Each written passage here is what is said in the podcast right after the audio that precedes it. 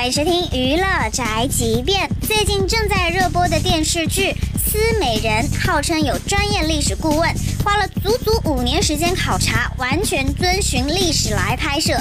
不过播出之后，却被观众发现有一系列的成语穿越和服装乱入等明显的硬伤。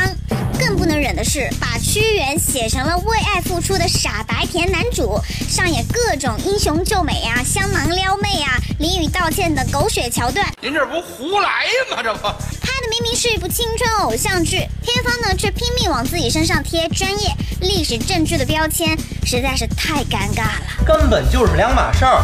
而且足足有七十八集，真的是看不下去啊！观众的眼泪扑簌簌的往下掉。这就是本台的万件发来报道，以上言论不代表本台立场。